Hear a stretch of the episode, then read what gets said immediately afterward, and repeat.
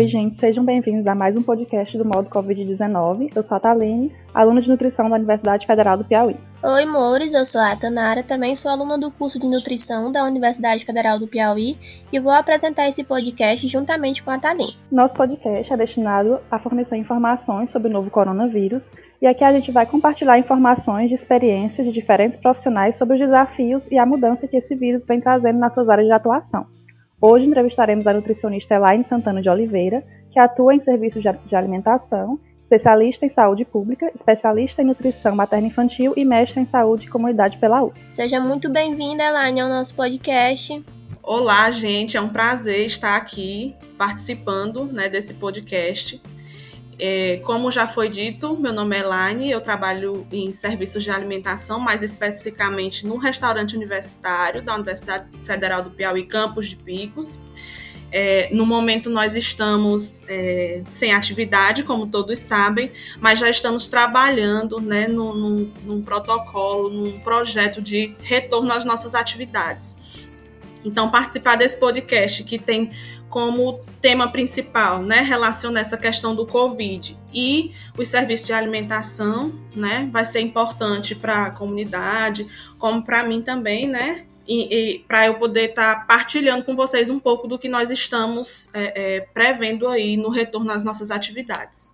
Então, Elaine, como nós sabemos, existem muitas informações que estão circulando durante esse período de pandemia, né? E muitas delas estão relacionadas com as formas de transmissão desse novo coronavírus. E eu queria saber de você se já existem algumas evidências que mostram que essa doença ela pode ser transmitida a partir dos alimentos. E se sim, se isso pode acontecer, como é que nós podemos evitar esse tipo de transmissão? Não existem evidências de que a COVID-19 possa ser transmitida pelos alimentos. Né? A dinâmica dessa pandemia, né, do novo coronavírus, mostra que a transmissão do vírus tem ocorrido de pessoa a pessoa, pelo contato próximo né, com o indivíduo que esteja infectado, ou por contágio direto, né, por meio de superfícies e objetos contaminados. Então, o alimento em si, é, não existe evidência de que ele vá, vá, vá participar aí dessa transmissão. Porém, é, como o vírus ele se mantém é, ativo né, por algumas horas, às vezes dias, em superfícies, dependendo da superfície que seja, é aí onde se encontra a nossa preocupação em relação aos alimentos. Porque até eles chegarem na nossa mesa, eles vão passar. Né? A gente vai ter que comprar, eles vão vir em embalagens que outras pessoas tocaram no supermercado, né? E aí, nesse intervalo, se não houver um cuidado, é que pode haver uma certa contaminação. Mas não é o alimento em si, e sim as superfícies em que esse alimento entra em contato. Por exemplo, é, nas compras, né, como eu já falei, nas entregas que a gente recebe, nos armários e nas bancadas que a gente utiliza, tanto para guardar né, esses alimentos, como apenas para apoiá-los. Então, tudo isso aí pode interferir numa contaminação, mas não é o alimento em si, certo? E aí você me perguntou, né, é, como evitar. No caso, como eu já disse, a preocupação não é o alimento em si, mas as superfícies em que ele entrou em contato. E aí, o que é que, como é que a gente pode evitar né, esse risco dessa transmissão? É de fundamental importância redobrar os cuidados com a higiene, né? principalmente em relação à lavagem frequente das mãos, como a gente já sabe, e com a higienização e desinfecção dessas superfícies tanto pela ação de detergentes, sabões, né, o próprio álcool em gel, as soluções cloradas, que a gente vai falar um pouquinho mais à frente. Muito bom, Elaine. Como você já citou, os alimentos eles não conseguem transmitir o coronavírus, né? Mas as bancadas, o ambiente, o simples fato de sair de casa para realizar suas compras pode ser um risco de contaminação para essa pessoa que vai ao supermercado. E deixar alguma forma de a gente fazer essas compras de uma forma mais segura? Sim, eu listei algumas dicas, né, que são interessantes no sentido da gente evitar ou pelo menos minimizar esses riscos, certo? Primeiro de tudo é a questão do planejamento. É, é, a gente tem que ter esse cuidado nas nossas casas de planejar o que a gente vai comprar para um determinado período de tempo, para não correr aquele risco de todo dia estar tá saindo para comprar alguma coisa. Esqueci que está faltando isso em casa, vou comprar. Aí amanhã está faltando outra coisa, amanhã eu saio para comprar de novo. Então, estou me expondo a esse risco.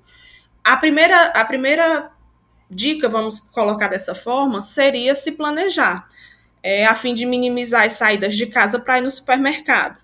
Né, fazer uma listinha para um período específico, como eu já falei para a gente ter esse cuidado de não esquecer itens ou comprar demais, enfim, a listinha vai ajudar nisso. Outra dica é fazer as compras em horários alternativos. Evitar aqueles horários que de muita aglomeração, onde o povo prefere sair para comprar. Especialmente de manhã cedo ou no fim da tarde, né? Que são os horários assim, aí de maior pico. A gente escolher horários alternativos. Se tem a opção de comprar online, melhor ainda, né? Porque aí você nem sai de casa. Mas, é, para quem não tem essa opção, fazer as compras em horários alternativos, a fim de evitar aglomeração, é uma dica interessante. É, outra coisa interessante que a gente pode estar fazendo é procurar supermer procurar mercadinhos próximos às nossas casas, é, comércios pequenos. Né? Dessa forma, a gente evita também aglomeração, porque esses comércios não são tão procurados como as grandes redes. E a gente, inclusive, ajuda o comércio local, né? que é algo que está sendo bem prejudicado nessa, nesse momento em que estamos vivendo. Outra dica seria é, é, ter o cuidado com os tipos de embalagens que vocês que a gente compra no supermercado. É, quando a gente chegar em casa, a gente vai já falar disso a gente vai ter que ter um cuidado muito grande com essas embalagens, no sentido de lavar, de, de, de, de, e de guardar, né? Então, a gente tenta sempre procurar produtos em embalagens de plástico ou de vidro, que podem ser laváveis, certo? Evitando embalagens como as de papel, por exemplo, que são mais porosas e de difícil higienização. Então, ter esse cuidado na compra, na escolha das embalagens também é interessante. Outra coisa que nós temos que ter o hábito é evitar tocar desnecessariamente nos alimentos nas prateleiras. Porque um hábito que todos nós temos é ficar né, olhando, pega aqui um, não, não quero esse, vou no outro, pego. Em relação às frutas, verduras também, a gente tem muito disso, de pegar em várias para escolher qual vai levar para casa nas próprias prateleiras do supermercado também. Então, evitar tocar desnecessariamente nos alimentos. Por quê? Porque você pode ser um potencial risco para as pessoas que vêm depois, ou as pessoas que vieram antes de você podem ter sido um risco. E aí contaminar aquele alimento, você pegou, enfim. Então, evitar ficar tocando, pegando em vários. Você escolhe o que você quer, pega aquilo e leva para casa tá? Não ficar tocando em todos os itens da prateleira. É uma dica interessante também. Bom, Elaine, muito boa as suas dicas, né? Bom seria se a maioria das pessoas que fossem ao supermercado fizessem, tivessem esses hábitos. Mas infelizmente nós sabemos que isso acaba não acontecendo, né? Acaba é, faltando bastante planejamento antes da gente sair de casa.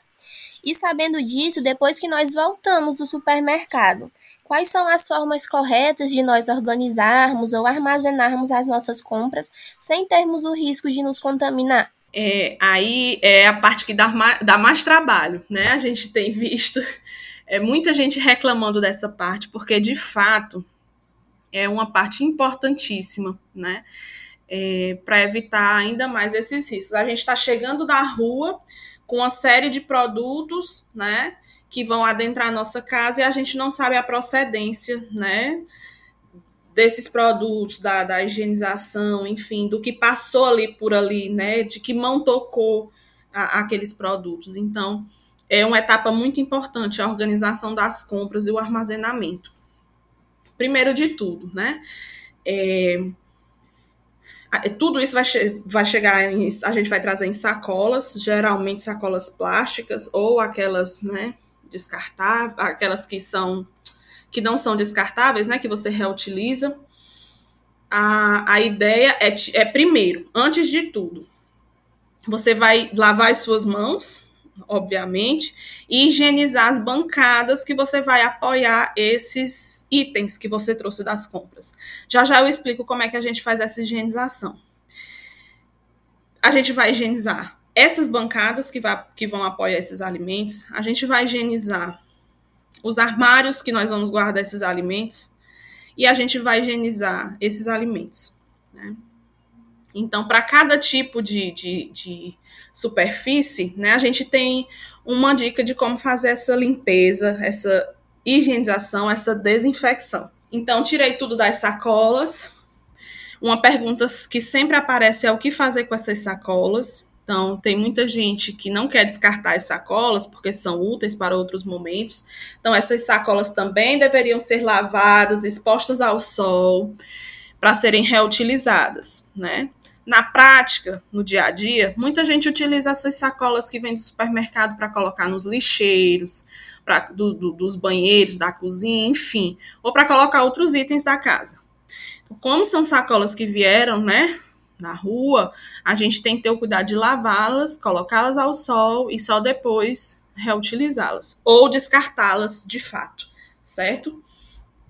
É, no caso do local onde as compras serão armazenadas, nós vamos higienizar com solução clorada a 0,5% ou álcool 70. Já já eu ensino como fazer, tá? Essa solução clorada.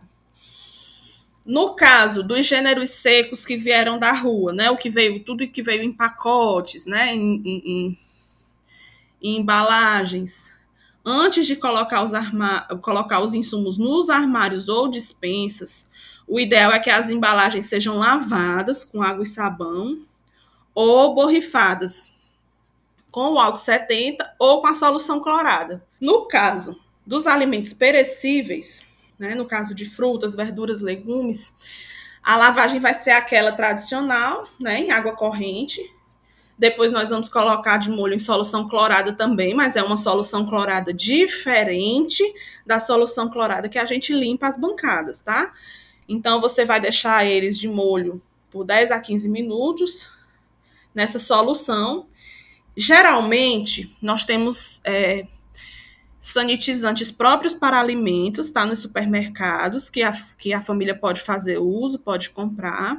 Mas tem também a forma caseira de se fazer, que é uma colher de água sanitária, cujo rótulo dessa água sanitária diga que pode ser usado em alimentos, porque tem alguns que não podem.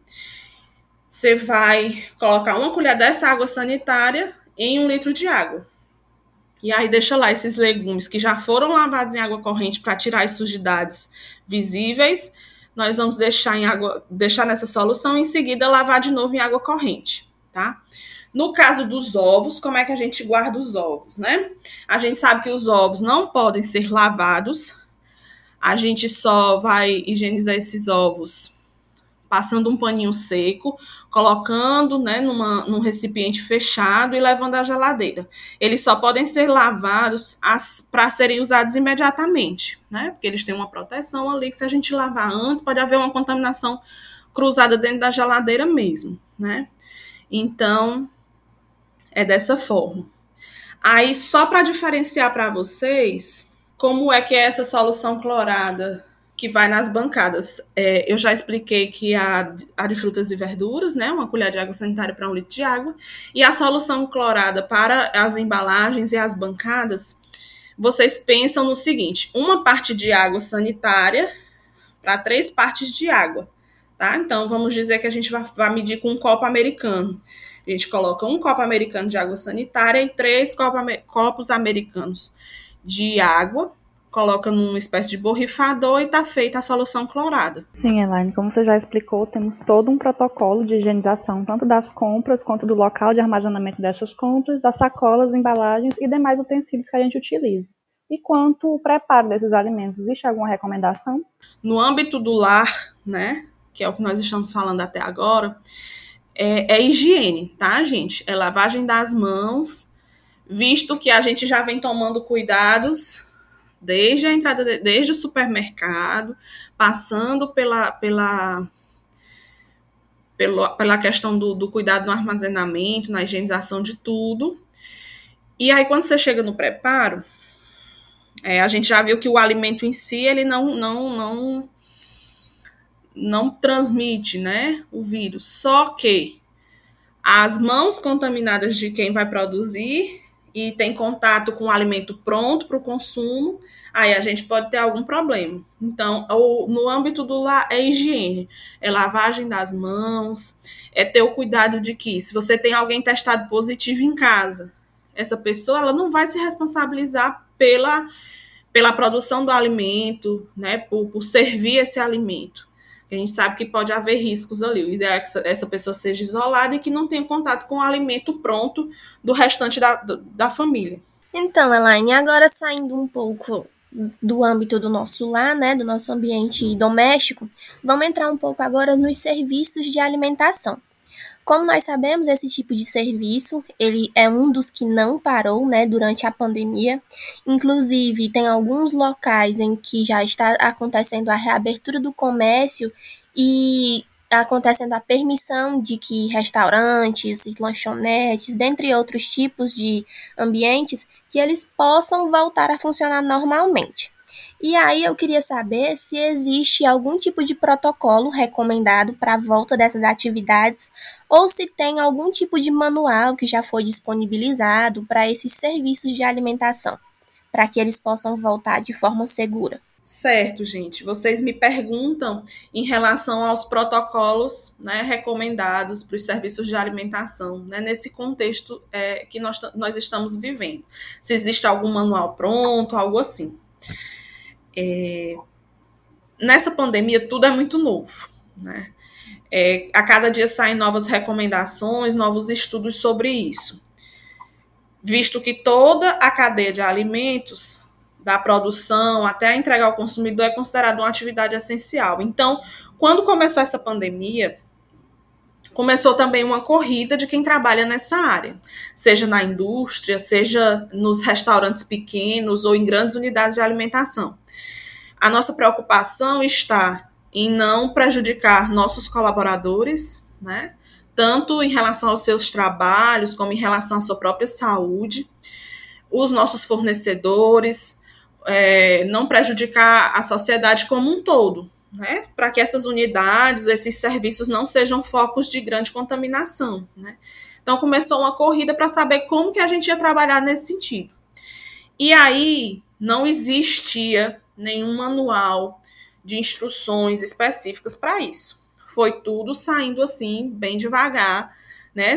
Desde as orientações da OMS, aí você vem com as orientações da Anvisa e alguns estudos, né, que estão saindo aí devagarinho, mas estão saindo. Então, algumas instituições saí, fizeram seus manuais, né, de orientação nesse sentido. E é com tudo isso que a gente tem trabalhado, né? Pegando um pouquinho daqui, um pouquinho dali e seguindo as orientações, especialmente dos órgãos de saúde, né? Para direcionar as nossas atividades.